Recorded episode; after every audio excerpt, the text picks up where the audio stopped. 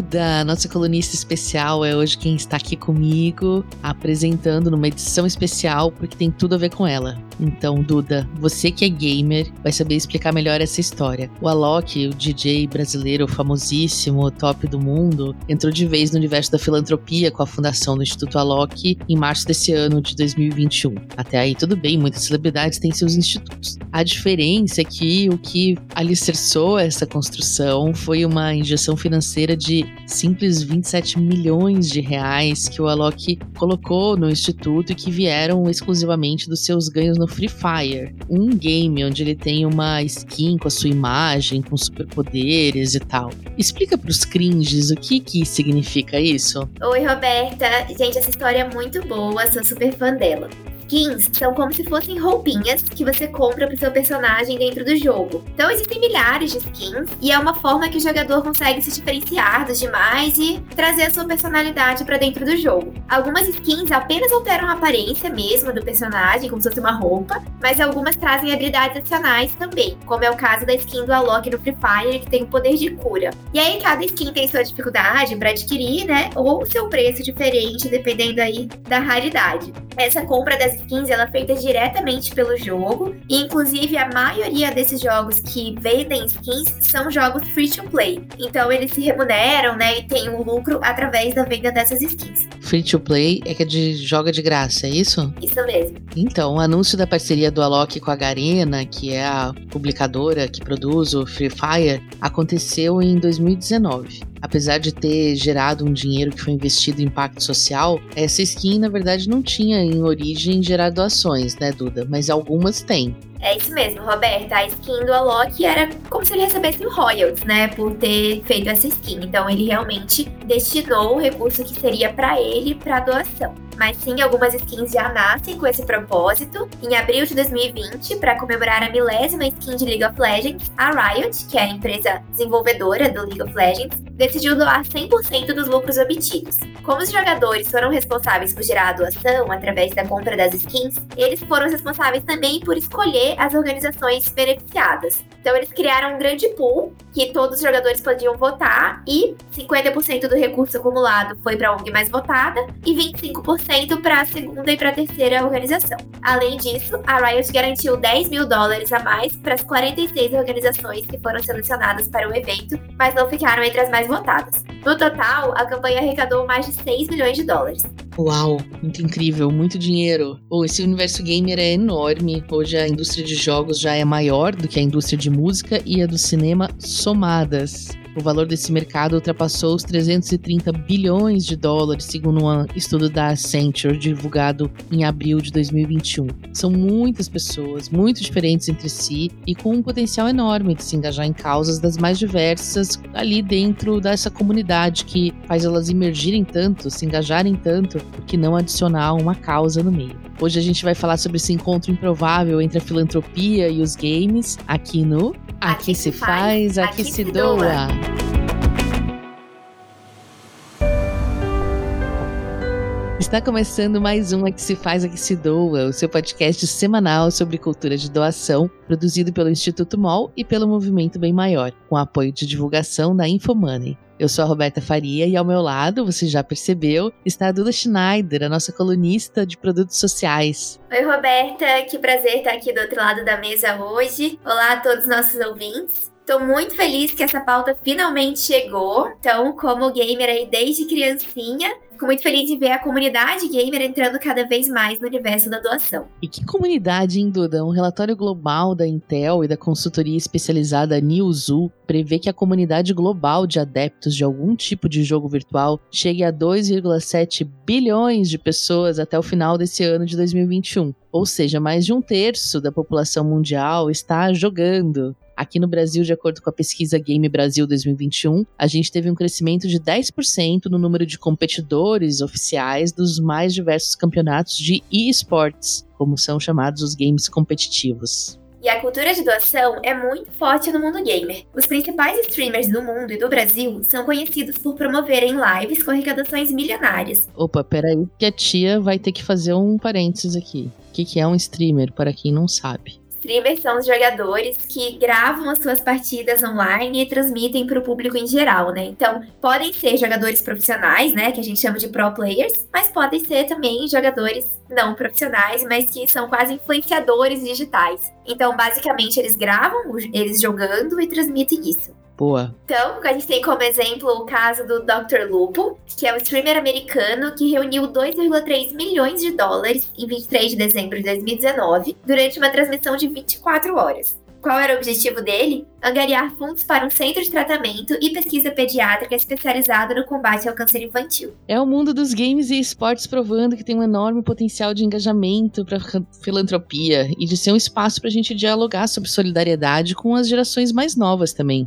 Sim, o poder de engajamento dos streamers é muito forte. E para desvendar esse mundo para nossos ouvintes, nós convidamos o Thiago Tisto, publicitário e CEO da Vivo Cage, uma das mais tradicionais equipes de esportes do Brasil, criada em 2010. Tiago, seja muito bem-vindo ao nosso podcast. Esse episódio foi muito esperado e é uma felicidade enorme ter você aqui. Para a gente começar a entrar em contato com esse universo gamer, primeiro me conta um pouquinho da sua trajetória. Como que você chegou nesse mundo? Você joga desde criancinha? O que é a Vivo Cage e por que, que um time de eSports tem um CEO? Obrigado, Roberta. Obrigado, Duda, pela abertura, oportunidade de falar um pouquinho sobre essa minha paixão. E é bacana que quando eu falo da minha carreira, assim, foi um encontro de universos mesmo, né? Eu sou publicitário por formação, me formei lá em 2010 e eu fiz toda a minha carreira dentro de agência de publicidade. Então eu trabalhei por 10 anos atendendo vários tipos de cliente, né, como mídia, então eu era o cara ali que fazia todo o planejamento de investimento dos clientes, a parte de estratégia de canais. E dentro de agência, eu me especializei em contas de tecnologia, porque eu sempre fui entusiasta.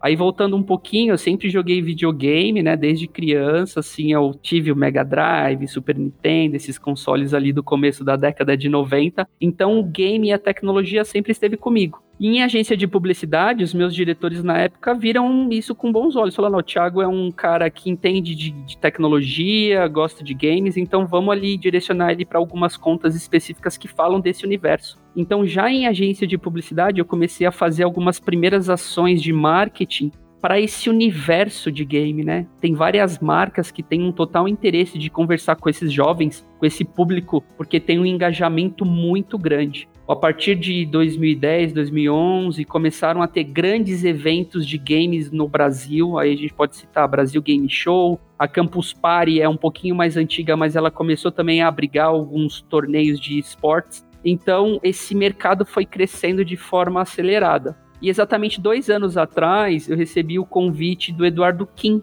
que ele é o fundador da Vivocade, que é um clube de esporte eletrônico. Ele chegou a mim e falou: X, eu tô precisando de alguém com seu perfil profissional que consiga conversar com o mercado, com as marcas, que consiga trazer, fazer esse meio de campo para a gente conseguir se profissionalizar. Então, o meu movimento vindo para um time foi realmente estruturar de forma profissional a empresa, né? Porque essas organizações, esses times são grandes empresas. Hoje a gente tem mais de 60 funcionários, né? A gente tem sete modalidades de esportes diferentes. Tudo isso denota uma profissionalização bem acelerada. Então eu consegui unir aí esses dois universos e posso dizer que sou um privilegiado que trabalha com o que ama. Tiago, a gente comentou no começo do episódio sobre doações que acontecem dentro dos jogos. Tem o caso da Riot Games, por exemplo, que faz lançamentos de skins temáticas com parte da venda revertida, como foi a da Carmen Emissária da Luz do game League of Legends, que até maio de 2021 superou 6 milhões de dólares arrecadados. Explica para o nosso ouvinte como isso funciona. Além dessas skins, que outras formas de doação você já viu acontecer ou organizou pela Vivo Cage?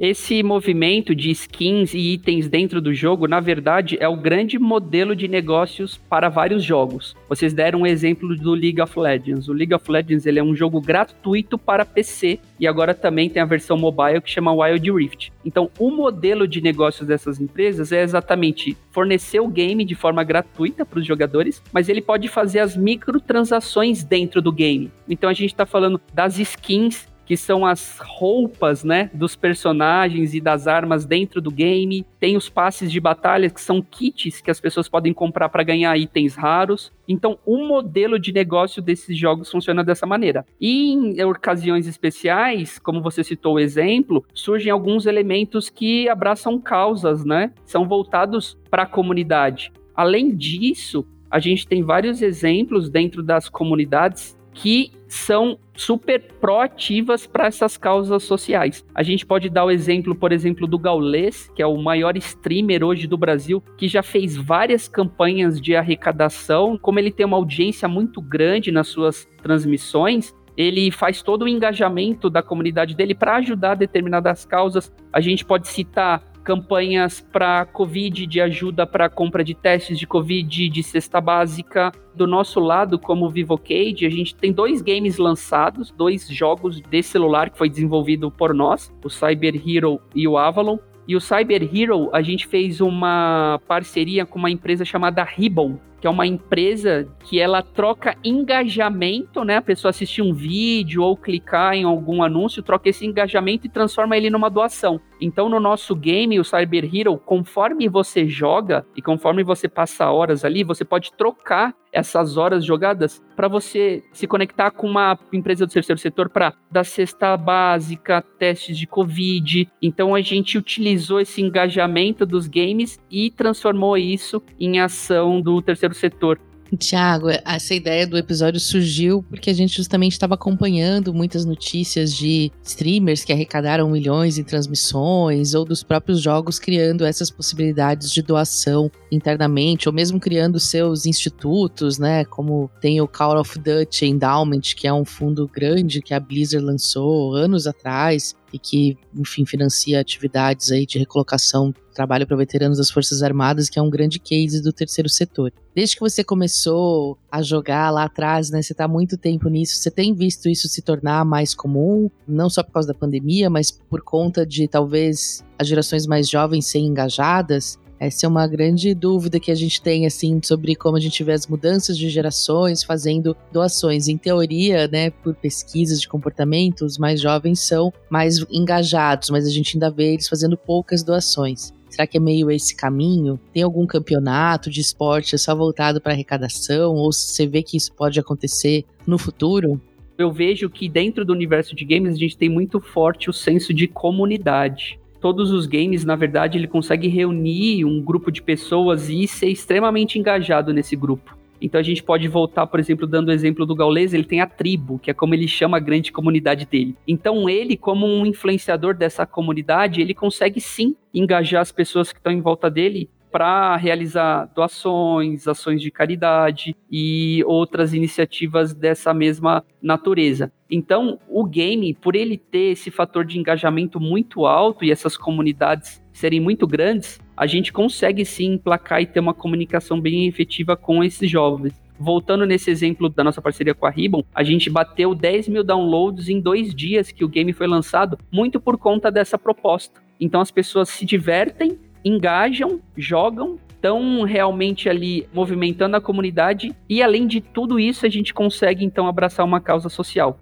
Eu vejo essa plataforma de games como, na verdade, um grande canal de comunicação para se falar com esse público jovem. E a gente pode falar da temática que for. A gente, dentro do universo de games, a gente fala sobre, por exemplo, a posição da mulher. A gente, dentro da Vivocade, a gente tem um time feminino de Valorant que a gente apoia, que a gente dá todo tipo de estrutura. A gente fala sobre questões LGBTQI. Os games, na verdade, se transformam numa grande plataforma de conversa a gente sabe que o terceiro setor precisa ter uma comunicação super efetiva para conseguir adeptos, né? Então eu vejo muitas oportunidades de a gente falar do tema que for dentro dessa plataforma de games que a gente tem hoje no Brasil, de várias modalidades diferentes, demografias diferentes a gente pode ilustrar que quando a gente fala de games, na verdade a gente está falando com perfis de pessoas totalmente diferentes. O cara que joga o Free Fire no celular tem uma demografia totalmente diferente de um jogador de League of Legends que usa um computador. Então a gente tem esse alcance muito grande dentro dos jogos. E com isso a gente consegue trazer qualquer tipo de causa ou debate para dentro desse ecossistema. Que ótimo, Thiago. Inclusive, a gente tem um campeonato beneficente no Brasil, né, que é o Cebolão, que foi criado também só para arrecadar doações. E uma dúvida agora em relação à inclusão digital desses jogadores, assim, como você vê que o esportes pode auxiliar nessa inclusão. A gente tem o exemplo do Instituto do Felipe Yoda, que é o Yo Gamers do Bem, que criou salas gamers para jovens de escolas públicas. Você conhece outras iniciativas nesse sentido? Total, a gente pode falar do Free Fire, existe um campeonato gigantesco que chama Copa das Favelas. A iniciativa dele é realmente trazer essa inclusão social para dentro dos esportes voltando nesse fenômeno do Free Fire, porque eu acredito que ele é bem emblemático pra gente, ele trouxe um público, uma audiência que não estava antes no eSports. Porque antigamente a gente estava centrado muito em jogos de computador ou consoles. E a gente sabe que esses produtos são caros no Brasil. Para você ter um computador gamer e um console, você precisa de 3, 4, 5 mil reais e uma estrutura muito boa de internet para poder ter uma experiência bacana. Quando chegou esse fenômeno de celular, né, de jogos de celular, trouxe um público que estava totalmente desassistido. Então hoje a gente tem uma comunidade muito forte dentro das periferias. No nosso time de Free Fire, a gente tem vários atletas do interior do Nordeste que são extremamente competitivos. Então a gente conseguiu observar esse fenômeno social que surgiu. Jogadores de comunidades que jogavam com um celular de entrada de 500, 600 reais, mas estava ali jogando, estava consumindo conteúdo. Os jogos de celular incluíram um universo de pessoas que não estava nesse meio falando do esporte eletrônico, do game com uma faceta de competitivo, né? Então a gente tem no caso a Copa das Favelas, a gente tem torneios femininos para falar da mulher, para empoderar a mulher. A gente pode dar o exemplo aqui do nosso projeto Atenas, que foi uma peneira para jogadoras femininas de Valorant. Então a gente abriu uma oportunidade para qualquer mulher de qualquer parte do Brasil poder se inscrever e jogar, e isso a gente vê a todo momento.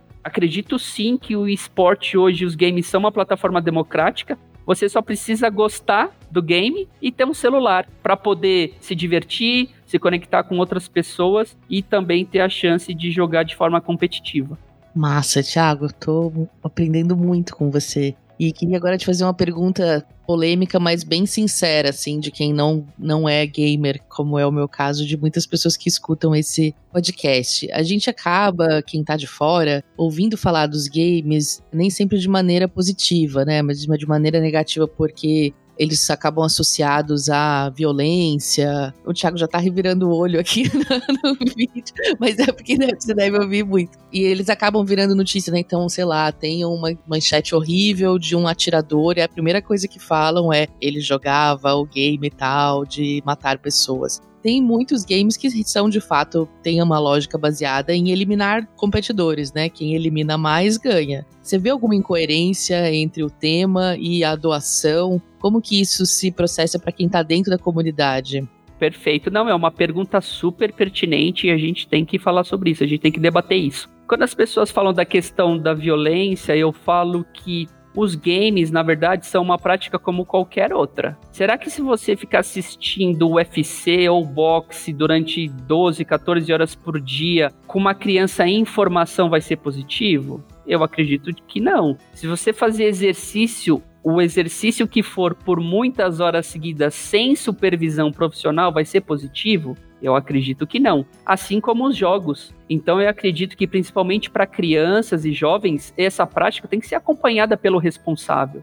Todos os jogos hoje no Brasil, eles passam por uma legislação que é controlado com uma faixa etária. Então, todos os jogos têm uma faixa etária indicativa. Eu gosto muito de, nessa discussão, chamar para o centro desse debate o responsável por essas crianças. A gente está vendo que o mundo entrou numa pandemia, né? Em lockdown, as cidades se fecharam. E essas crianças que estão em desenvolvimento dentro de apartamentos ou de casas, qual é a janela de escape? Qual que é a janela de interação com outras crianças? É o videogame. Então, essa prática, como todas as outras, principalmente para uma pessoa que está em formação, tem que ser controlada e supervisionada pelos pais, sim. Então, é muito importante que o pai saiba qual game que essa criança está jogando, quais são os coleguinhas que ela está ali interagindo o dia todo porque outro mito também que a gente percebe é que antigamente, quando você se falava de games para um pai ou para um adulto, a primeira imagem que vinha na cabeça era uma pessoa num quarto escuro isolado no fundo da casa, sozinha. Hoje, os jogos, principalmente esses competitivos, você tá ali interagindo e jogando com 100, 150, 200 pessoas, conversando com elas por voz. Então, na verdade, a criança e o jovem, ele tá interagindo ali com um monte de gente. E isso tem que ser supervisionado sim, porque quando a gente fala de uma criança e de um adolescente, a gente tem que orientar. Ó, oh, não passe informações suas pessoais pro chat para pessoas que você não conhece. Se alguém falar algo que você não goste, converse com o pai, com a sua mãe. eu acredito que essa discussão ela é muito profunda e a gente tem que chamar os responsáveis para o centro dela. E quando a gente fala de doações, isso também tem que ser discutido, porque a gente sabe que a internet, infelizmente, tem muitas pessoas que se usam desse anonimato para aplicar fraude, golpes. Então é muito interessante da pessoa que quer fazer uma doação, que quer é, apoiar uma causa, que saiba quem é essa pessoa, quem é essa instituição. Vocês deram um exemplo do Cebolão, que ele é feito pelo Baiano. O Baiano é um dos maiores influenciadores de League of Legends hoje do Brasil. É um ex-atleta, até já jogou aqui dentro da Vivocade. Então, uma personalidade super conhecida no meio. Então, isso dá um respaldo para você apoiar, para você ajudar um projeto como esse. Então, no meu entendimento, essa discussão ela é muito séria, a gente tem que discutir sim, mas eu gosto sempre de chamar para o centro dela a figura do responsável. Quem é o responsável por esse jovem, quem é o responsável por essa criança, e também quando a gente fala de doação, qual é a organização por trás e qual é a instituição por trás desse projeto que você está querendo apoiar. Maravilha, Thiago. Obrigada por conversar com a gente. Essa pauta é muito diferente do que a gente costuma conversar, né, no universo da filantropia, e é incrível incrível ver, a gente, ver novos grupos se mobilizando para doar, novas figuras aparecendo e até novos filântropos, que são os grandes streamers, mostrando aí a sua cara e mostrando assim que a doação pode estar em todo e qualquer lugar. Muito obrigada. Muito obrigada, Thiago. Eu que agradeço, pessoal. Um prazer estar aqui e poder falar de games. Fico à disposição também. É sempre uma honra poder falar um pouquinho mais desse universo que eu amo bastante. A gente se despede agora, mas o Thiago já volta para responder a nossa rodada relâmpago.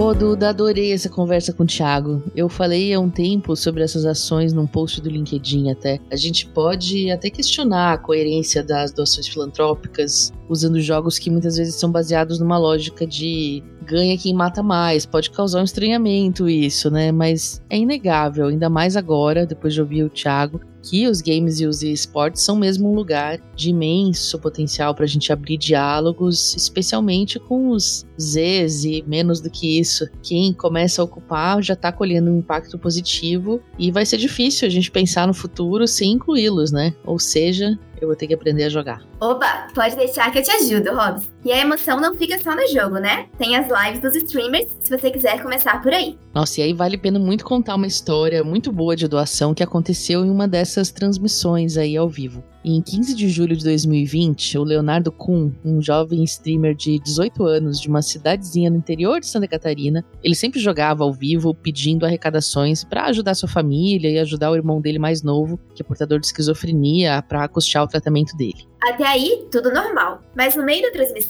ele começou a chorar. Ele tinha visto o valor de uma das doações daquela noite: 147 mil euros, ou seja, 900 mil reais na conversão da época. Uau, uma doação milionária. Quem será que foi a alma generosa? Isso ninguém sabe. A doação foi anônima e a única coisa que se sabe é que foi de uma pessoa da Europa. E olha como o Leonardo ficou emocionado com tanta generosidade. Pra quem não me conhece, meu nome é Leonardo, tenho 18 anos. Eu fui streamer que ganhou o donate quase que milionário de 900 mil reais. Pra que que eu vou usar o dinheiro, primeiramente? Eu vou ajudar com meu irmão doente. Daqui pra frente, mano, eu vou... Mano, tá ajudando o dobro, tá ligado? Quem precisa, mano. Nossa, Duda, são realmente muitas iniciativas do mundo gamer voltadas pra doação em terceiro setor. O Thiago citou várias delas. Eu também comentei o da Blizzard Activision, né? Que é uma gigante do setor e que tem um, um endowment voltado para financiar projetos de recolocação no mercado de trabalho para veteranos das Forças Armadas. E o dinheiro do fundo vem da venda de itens nos jogos da Blizzard, não só do Call of Duty, mas também de outros jogos como Tony Hawk Pro Skater, também você pode comprar lá um skatezinho que gera doação, e também de muitos fundraisers streamings, que é como se chamam essas lives de jogadores que fazem para exibir ali as suas habilidades e ao mesmo tempo a audiência vai doando conforme gosta ali do que tá rolando e isso ajuda a levantar fundos. E esses números que falamos ao longo do programa só tendem a aumentar. De acordo com o estudo da Newzoo, a audiência global de live streaming somará 729 milhões de pessoas em 2021, o que é um avanço de 10% em relação ao ano anterior, podendo alcançar 920 milhões até 2024. Tá, vou ter que fazer mais um parágrafo aqui pra tia. Duda, por que, que alguém assiste outra pessoa jogando em vez da pessoa mesmo jogar? Bom, tem alguns motivos, né, que levam essas pessoas a assistirem. Um desses motivos é porque eles assistem pro players, então são pessoas que jogam muito bem aquele jogo. Então é como você assistir um jogo de futebol ao invés de jogar o futebol. Você quer admirar aquela habilidade, você fica impressionado como aquela pessoa joga tão bem. Não, faz sentido. Outro motivo é realmente a competição. Então, os jogos hoje, os campeonatos, eles são muito competitivos. Você torce pelo time, você quer saber quem vai ganhar e acompanha na torcida mesmo, assim, né? Igual assistir um esporte, por isso a gente chama de esportes. Ou você simplesmente assiste por gostar muito daquele influenciador, vai, aquele streamer que tá transmitindo. Então, pelo mesmo motivo que a gente segue no Instagram, um influencer que mostra a vida dele, a gente assiste uma live do influenciador jogando. Muito obrigada. E ó, mais da metade dos jogadores norte-americanos consultados para esse estudo que a Duda citou sentem que as marcas devem ter uma postura ativa em relação a questões sociais, independentemente da etnia, identidade de gênero, orientação sexual ou se o entrevistado tem alguma deficiência. Ou seja, olha um filão gigantesco para estimularmos a generosidade e a cultura de doação nas pessoas. Com certeza, Duda, a cultura de doação precisa estar em todos os lugares e alcançar todo mundo, inclusive aquelas pessoas que dizem: Mas, Mas eu, eu não, não tenho dinheiro." Chegou a hora em que a Rafa Carvalho traz aquela diquinha para quem está super afim de doar, mas não necessariamente as moedas do bolso. Vamos ouvir? Olá, ouvintes do Aqui Se Faz, Aqui Se Doa. Eu sei que a gente já tá aqui com vocês há quase 40 incríveis episódios, mas se você não me conhece, eu sou a Rafaela Carvalho, colunista das doações que não precisam de dinheiro para acontecer. Toda semana eu trago uma dica aqui pro nosso podcast de alguma coisa que você pode doar sem abrir a carteira. E depois de quase uma temporada inteira de A Que Se Faz, A Que Se Doa, acho que a gente já percebeu que uma estratégia para quem não tem grana é atrair mais gente para sua causa e assim, quem sabe, angariar fundos para ela, certo? E a dica de hoje tem mais ou menos essa cara, pessoal, mas ela também pode ser muito divertida. Porque a gente tá falando de jogos e de como gamers podem criar uma sociedade que doa mais, né? Então fiquei pensando aqui, você já parou para pensar que você pode pedir doações para alguma causa em que você acredita enquanto faz uma transmissão online de algum jogo que você ama jogar? Assim você se diverte, entretém as pessoas e ainda consegue arrecadar grana para alguma instituição do seu coração. E não precisa ser só jogo eletrônico não, viu, gente? Dá para transmitir online jogo de tabuleiro também e tornar as partidas emocionantes. Sabe o que pode ser muito legal aqui? Estabelecer metas com as pessoas. Por exemplo, se chegarmos a 100 reais arrecadados, eu jogo até o nível tal. Se chegarmos a 200 reais arrecadados, eu jogo aquele jogo que eu sei que é o queridinho de todo mundo. E por aí vai. Assim você prende a atenção das pessoas e também cria um outro motivo para que os seus espectadores doem. Outra coisa que pode ser bacana aqui é ter alguns ganchos. Tem alguma ONG que acabou de anunciar que está precisando urgentemente de doações? Tem algum amigo seu que está precisando de doação e começou uma vaquinha? Esses fatores quentes podem impulsionar as pessoas a entender melhor a história por trás do seu pedido de doação. E quando elas quiserem entender melhor, você não só vai explicar por que, que você está pedindo dinheiro, como você vai entreter essas pessoas com algum jogo divertido. Ah, e por isso mesmo, lembre-se de ir munido de informações sobre a causa para responder às dúvidas das pessoas. É legal deixar um roteirinho pronto. O que, que te motivou a pedir doações para essa causa? O que, que vai ser feito com o dinheiro? E até quando você vai aceitar doações e quais são os seus métodos de pagamento? Agora que todo mundo usa Pix, fica até mais fácil, né? Bom, essa foi minha dica de hoje e eu fico por aqui. Até mais! Obrigada, Rafa. E se você tiver alguma dica de doação sem dinheiro ou quiser nos enviar uma sugestão, uma crítica, um elogio, uma ideia de pauta, fala com a gente no nosso Instagram, arroba Instituto Mol, Mol é M-O-L, ou escreve para o nosso e-mail, contato arroba institutomol.org.br. A gente também tá lá no LinkedIn, segue a gente por lá. Bom, e hoje estamos sem o nosso quadro preferido aí do produto social, já que eu tô aqui do outro lado. Mas podem enviar dicas de produtos sociais também, viu? Eu vou adorar receber. E vamos fechar o episódio de hoje com a nossa rodada relâmpago? Tiago, eu vou fazer cinco perguntas e você responde rapidinho com a primeira coisa que te vier à cabeça, tá bom? Perfeito. Um, qual foi a sua doação mais recente? Foi através do aplicativo da Ribbon, que foi para uma organização de pessoas em situação de rua. E o que você queria ter sabido sobre doação mais cedo na sua vida? Hum, de que é algo importante para a formação do caráter das pessoas. Saber que você pode ajudar a impactar positivamente pessoas ao redor para transformar sua cidade, seu estado e seu país. Massa. Thiago, quem é que te inspira a doar mais? Eu gosto muito da figura do Alok.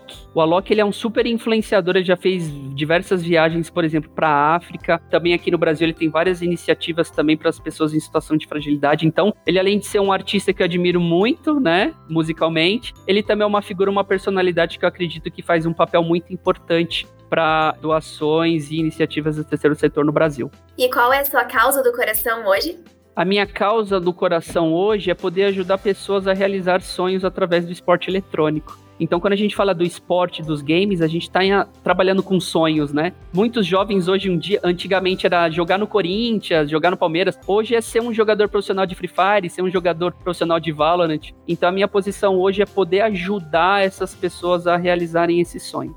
E por fim, uma sociedade que sabe o que é cultura de doação é uma sociedade mais é uma sociedade mais humana, porque acho que o cerne do ser humano é você conseguir, por alguns momentos, pensar no outro, né? Sair da sua posição e tentar enxergar através dos olhos de outras pessoas, de como é o mundo e quanta coisa a gente consegue trabalhar para melhorar a condição de vida, né, das pessoas. Muito bom, Thiago. Muito obrigada por ter conversado com a gente aqui no podcast. Show de bola, gente. Eu que agradeço e fico à disposição para bater papos futuros. O programa tá acabando. Eu aprendi muito sobre esse universo game hoje. Muito obrigada a Duda e ao nosso convidado por me tratar como uma pessoa normal que só não sabia muitas coisas. Não me senti nem um pouco envergonhada, nem constrangida, foi ótimo. A gente precisa se abrir às coisas que a gente não conhece, perder os nossos preconceitos, porque senão a gente perde muita oportunidade de engajar, influenciar e conhecer outras perspectivas. Foi mais uma prova de que a doação pode conviver de forma muito harmoniosa com outros contextos e impactar a vida de muita gente. Duda, obrigado por dividir toda a sua sabedoria, consultoria técnica e o microfone comigo.